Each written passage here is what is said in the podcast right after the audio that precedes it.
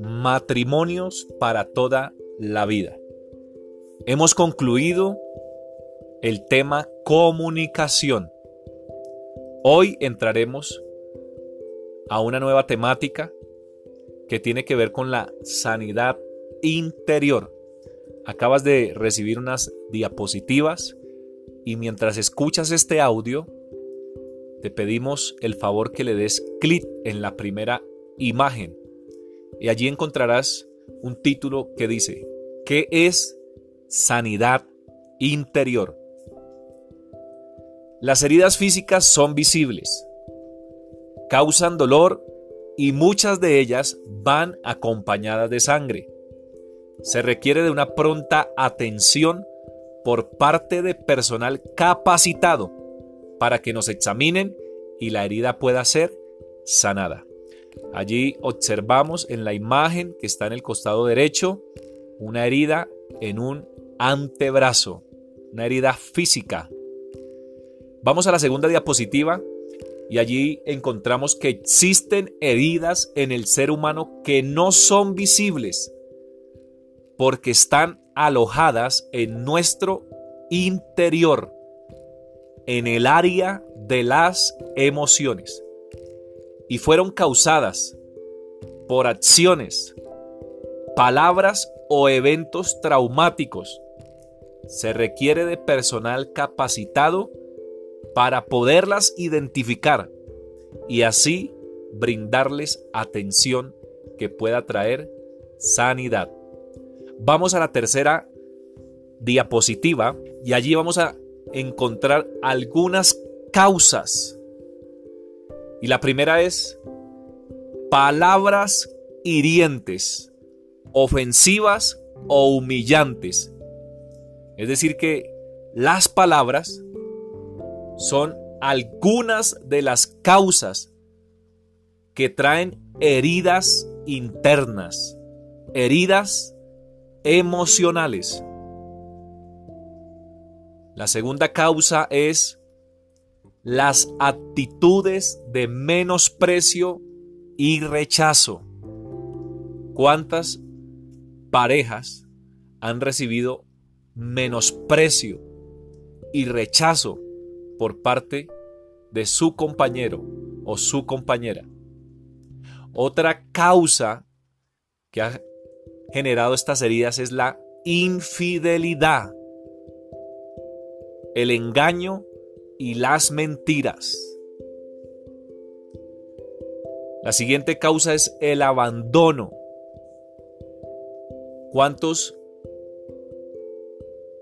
idealizaron un hogar para toda la vida?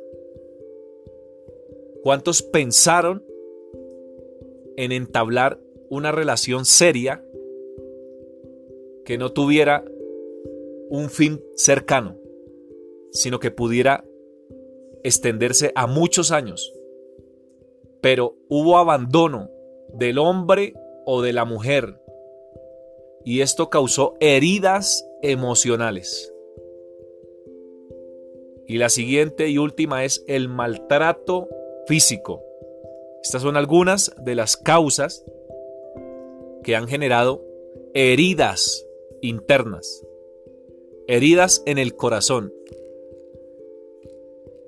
Allí encontramos la imagen de la mujer que se aferra al hombre para que no le abandone.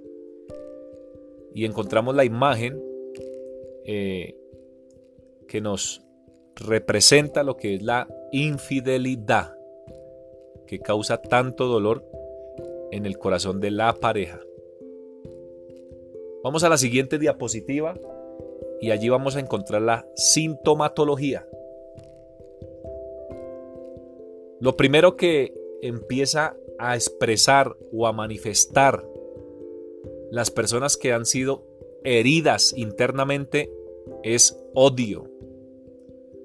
También expresan rechazo, dolor, tristeza, enojo, frustración, depresión, sentimientos de venganza, rencor, resentimiento, fastidio, ira, impotencia, amargura, desánimo, insomnio. Vamos a ir a la siguiente imagen porque allí vamos a encontrar el tratamiento para que la persona pueda ser sana de todas estas heridas internas que hay en, en su corazón. El tratamiento es perdonar. El paso número uno lo vamos a leer a, a continuación y tiene que ver con la actividad número tres, que consiste en hacer una lista con todas las acciones y palabras que no le has podido perdonar a tu pareja. Es importante que hagamos esta lista con todas esas acciones y esas palabras que no le has podido perdonar a tu pareja. Que logremos identificar qué es lo que nos está causando daño en nuestro corazón Vamos a la siguiente diapositiva y allí encontraremos el paso número 2. Una vez hagas esta lista, el siguiente paso es perdonar a tu pareja por todas esas acciones y palabras que lastimaron tu corazón. El paso número 3. Recuerda y escribe las malas palabras y acciones con las cuales hayas herido a tu pareja. Paso número 4, en la siguiente diapositiva. Pídele perdón a tu pareja por las malas palabras y acciones tuyas en su contra. Y vamos al paso número 5. Una vez hayas pedido perdón, dile a tu pareja las acciones y palabras que te lastimaron. Si te piden perdón sería muy bueno. Pero si no lo hacen, ya tú perdonaste sin que te pidieran perdón. Ahí encontramos una imagen muy bonita en la parte derecha de la diapositiva. Recuerda, en la siguiente diapositiva es muy importante que tengas en cuenta los siguientes puntos. No esperes hasta sentir perdonar, porque tal vez ese día nunca llegue. El perdón es una decisión. El perdón no es de sentirlo. El perdón es una decisión que hay que tomar. Pide perdón con amor y humildad. Es importante que a la hora de hacerlo lo hagas con una buena actitud.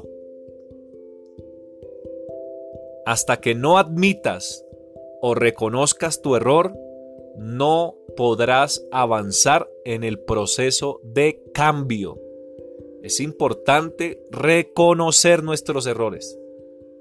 Es importante reconocer que hemos fallado, que hemos dicho cosas que nunca debieron salir de nuestra boca y que hemos actuado de una forma que no fue la más sabia.